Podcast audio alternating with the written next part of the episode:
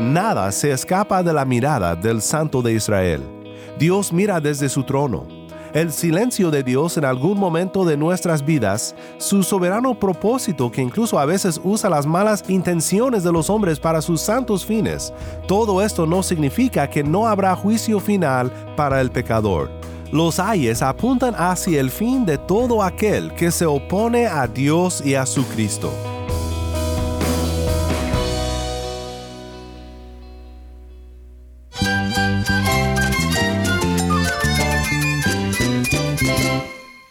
Jesús es nuestro Salvador, nuestro amigo. Cristo es mi guía. Cristo significa todo, pero en primer lugar mi Salvador, mi refugio en tiempos difíciles. Él es nuestra fortaleza. Es la salvación, es la vida eterna. Bueno, Cristo es, es vida.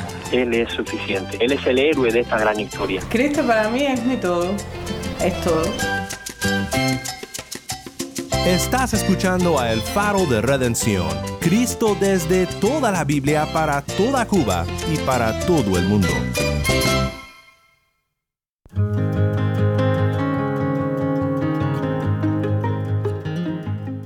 Hola, soy el pastor Daniel Warren. Gracias por acompañarme aquí en El Faro. Estamos en una serie titulada El Evangelio según Habacuc.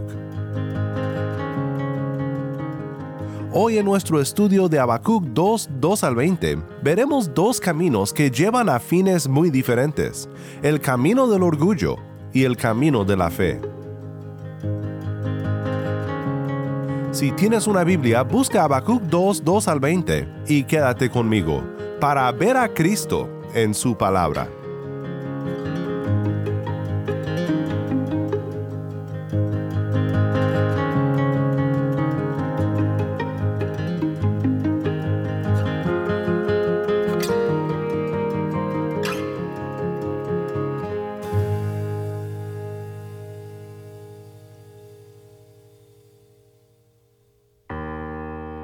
Bien notó James Montgomery Boyce que Habacuc es uno de los profetas menores más cortos, solo sobrepasado en brevedad por Abdías, Nahum y Ageo, pero a pesar de su brevedad, trata con temas profundos.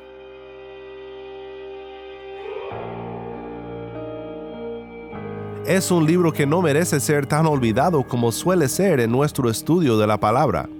Para mí ha sido maravilloso pensar contigo en las verdades que este pequeño libro revela. Seguramente podemos simpatizar con Habacuc. Me parece una persona que nos representa bastante bien en su confusión y en sus quejas sobre lo que observa suceder en el mundo y en el pueblo de Dios representa las inquietudes que todos solemos experimentar en la vida, tratando de confiar en Dios pero perturbados por lo que parece ser el silencio de Dios frente a tanto sufrimiento e injusticia en el mundo. Confusión sobre los propósitos de Dios. Y Habacuc, como ya hemos visto, desde una postura de fe, puede expresarse honestamente con Dios. Es un modelo para nosotros en ese sentido. Y pienso que entre todos los temas de Habacuc, en el capítulo 2 donde estaremos hoy, llegamos al punto del libro.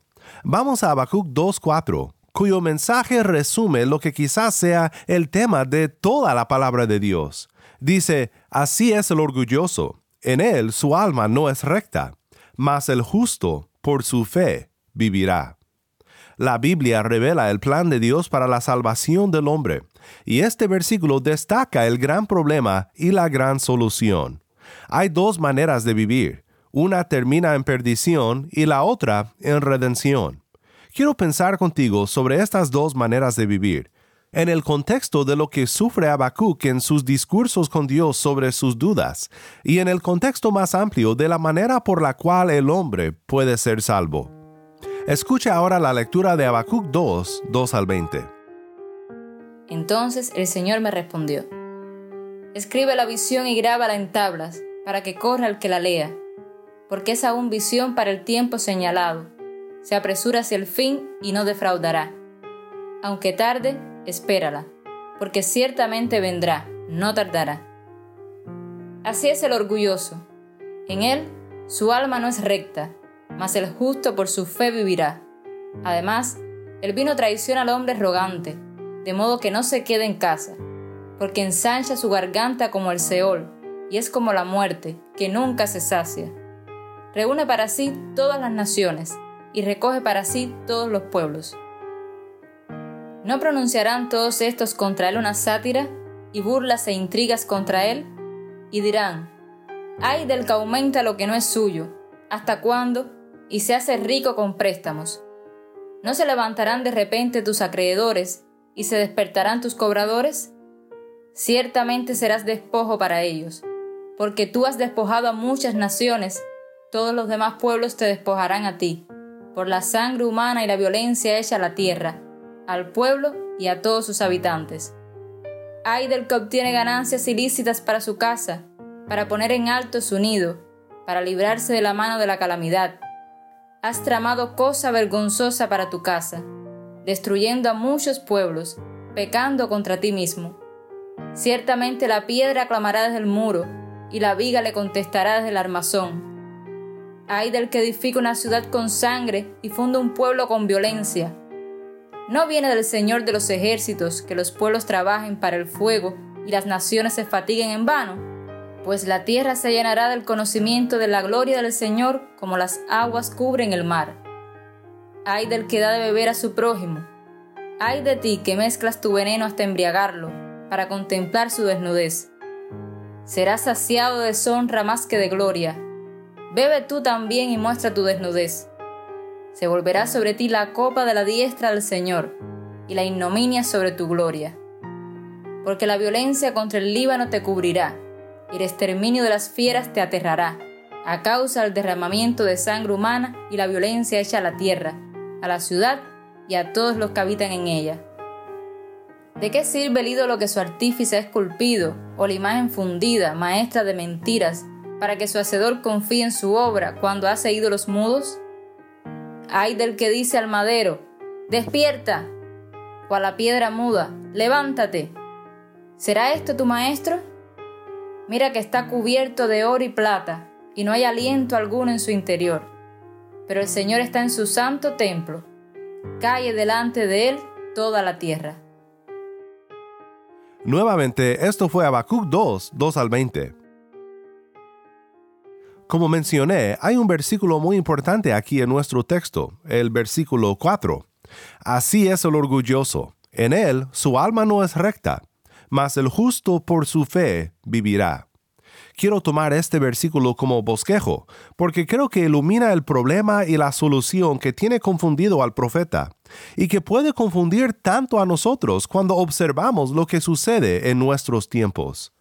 Es en cierto sentido la historia de toda la Biblia, dos maneras de vivir. Llamémoslo dos caminos. No iremos de versículo en versículo hoy, sino que consideraremos estos dos temas en orden. Primero, el camino del orgullo. Segundo, el camino de la fe. El camino del orgullo. En esta respuesta de Dios a Habacuc vemos el enfoque y el fin del impío, de aquel que orgullosamente se opone a Dios y a su pueblo. Aunque Dios ha revelado a Habacuc sus propósitos en juzgar a Judá, aquí vemos que las cosas no son como Habacuc cree, que los impíos escaparán del juicio de Dios. Primero, veamos el enfoque del que anda por el camino del orgullo. Esto lo vemos en los versículos 4 y 5, donde dice, Así es el orgulloso, en él su alma no es recta. Además, el vino traiciona al hombre arrogante, de modo que no se queda en casa porque ensancha su garganta como el Seol, y es como la muerte, que nunca se sacia. Reúne para sí todas las naciones, y recoge para sí todos los pueblos. El apetito insaciable por más es el énfasis aquí. David Baker comenta, Babilonia está borracha con vino, parte del botín de la guerra. Su embriaguez, tanto literal como metafórica, orgullosos por su victoria, mientras hace valientes a sus héroes, en realidad los debilita y traiciona. Babilonia es asociado con vino y borrachera en otros lugares. Véase Jeremías 51.7 y Daniel 5.1 al 30. Un propósito de la conquista es encontrar un lugar para ensanchar y apacentar a las ovejas y los rebaños de uno, para que puedan multiplicarse. Sin embargo, Babilonia no podrá hallar pastizales, así que sus planes serán frustrados por Dios. Ahora, recordemos que Babilonia, a lo largo de las escrituras, representa el sistema mundial que se opone a Dios y a su pueblo. En la guerra de las dos semillas que comenzó en el jardín, Babilonia representa la semilla de la serpiente, y todos los que caminan tras el Dios de este mundo, ciegos a su necesidad de Dios, rebeldes buscando edificar su propio nombre en vez de honrar el nombre de Dios. La Torre de Babel no solo fue un evento histórico, sino que es un impulso continuo del corazón humano. Mira lo que mis manos han hecho. Así es el orgulloso. En él su alma no es recta. Pero el fin de Babilonia vendrá, no solo el fin de la nación, sino también el fin de lo que representa. El enfoque de los que andan en el camino del orgullo es engrandecerse, pero su fin vendrá. Los cinco ayes del texto que encontramos en los versículos 6 al 20 revelan que este fin pronto viene. Hay del que aumenta lo que no es suyo. Hay del que obtiene ganancias ilícitas para su casa, para poner en alto su nido, para librarse de la mano de la calamidad. Hay del que edifica una ciudad con sangre y funda un pueblo con violencia. Hay del que da de beber a su prójimo.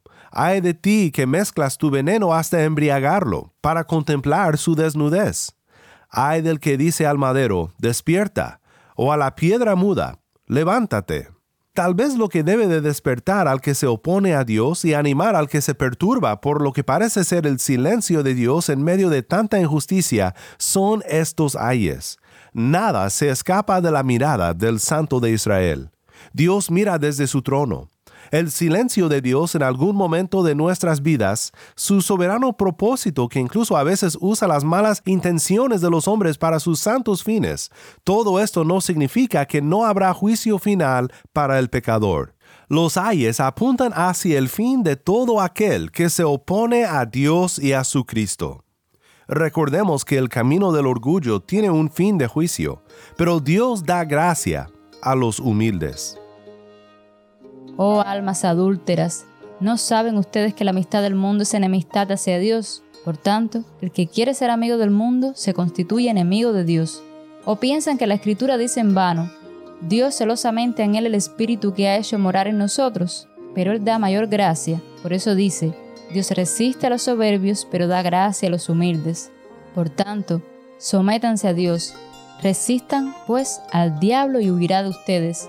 Acérquense a Dios y Él se acercará a ustedes. Limpien sus manos, pecadores, y ustedes de doble ánimo purifiquen sus corazones. Aflíjanse, lamentense y lloren. Que su risa se convierta en lamento y su gozo en tristeza. Humíllense en la presencia del Señor y Él los exaltará. Santiago 4, 4 al 10. Que Dios nos guarde del camino del orgullo.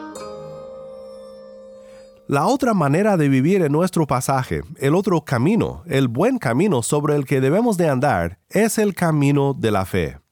Así es el orgulloso. En él su alma no es recta, mas el justo por su fe vivirá. Quiero ver contigo tres características de la fe aquí en Habacuc 2. Primero, la fe espera en el cumplimiento de la promesa. Regresando a los versículos 2 y 3 leemos, Entonces el Señor me respondió, escribe la visión y grábala en tablas, para que corra el que la lea, porque es aún visión para el tiempo señalado.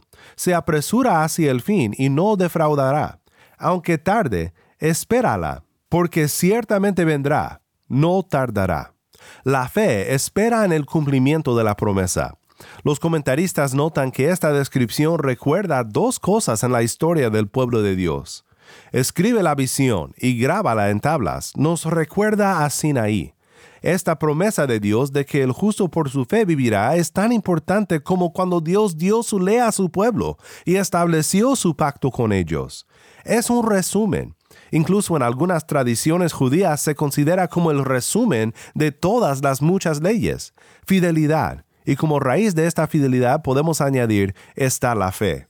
Por eso Pablo también utiliza este texto para declarar en Romanos 1, porque no me avergüenzo del Evangelio, pues es el poder de Dios para la salvación de todo el que cree, del judío primeramente y también del griego, porque en el Evangelio la justicia de Dios se revela por fe y para fe, como está escrito, mas el justo por la fe vivirá.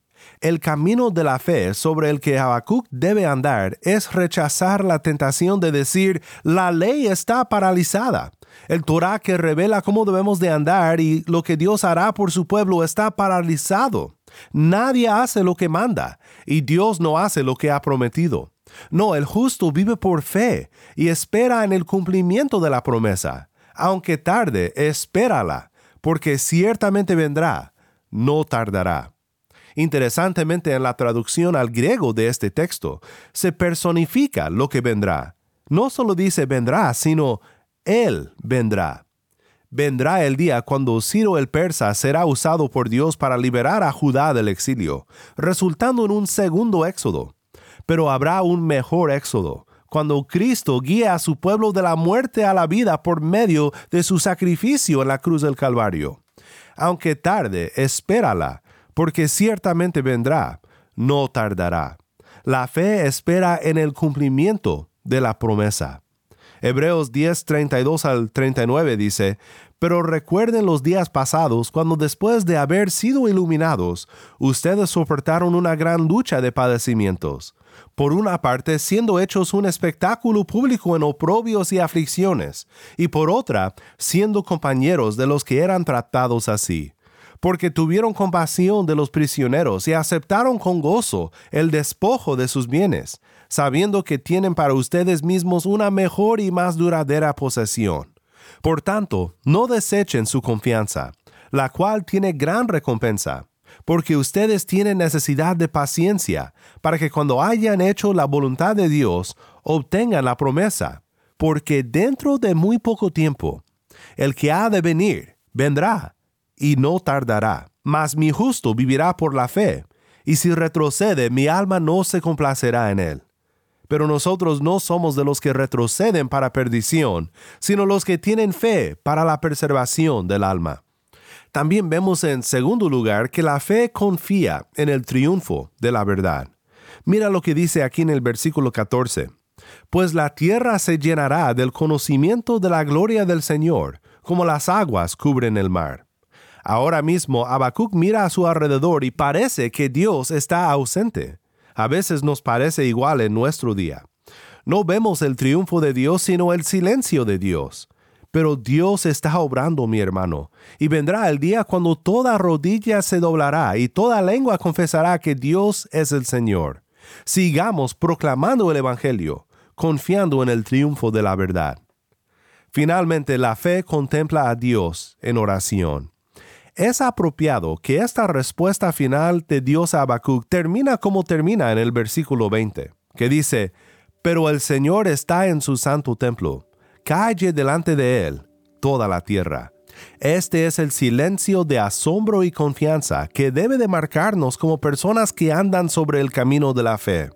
El silencio frente al trono de Dios en muchos lugares en las Escrituras señala juicio, y para los perseguidos, el juicio son buenas noticias. Si tú enfrentas persecución hoy, el juicio es una bendición, es una promesa en la que esperas. Dios pagará a todo aquel que se opone con el espíritu babilónico a su pueblo. Cristo viene pronto y hará todas las cosas nuevas. Podemos guardar silencio en confianza y adoración, esperando su venida con gozo y paz.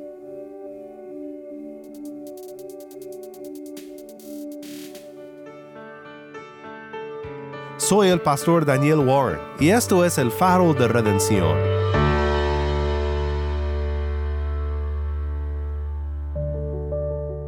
Oremos juntos para terminar.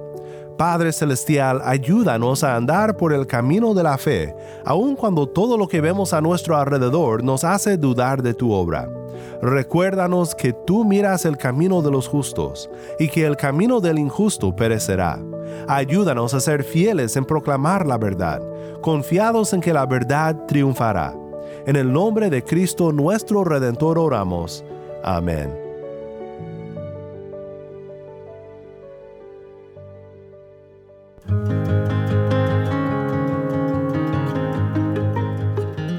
Si estás escuchando por el podcast, te quiero agradecer por tu ayuda en hacer que crezca la audiencia del faro. Sabemos que muchos han de estar compartiendo con otros sobre cómo seguirnos en el podcast en Apple Podcast, Google Podcast, Spotify o por otros medios, porque notamos la diferencia que ha hecho. Si no lo has hecho, te pido que compartas esta semana con un amigo sobre cómo puede escuchar el faro de redención en el podcast o en la página web. También estamos en WhatsApp. Nuestro número es 1786-373-4880. Nuevamente nuestro número de WhatsApp 1786-373-4880. Envíanos un mensaje de voz, nos encantaría saber de ti. Gracias una vez más por tu fiel sintonía. Para más información sobre este ministerio y sobre cómo puedes ser parte de nuestra misión de alcanzar a Cuba con el mensaje de Cristo en toda la Biblia, visita nuestra página web elfaroderedención.org. elfaroderedención.org.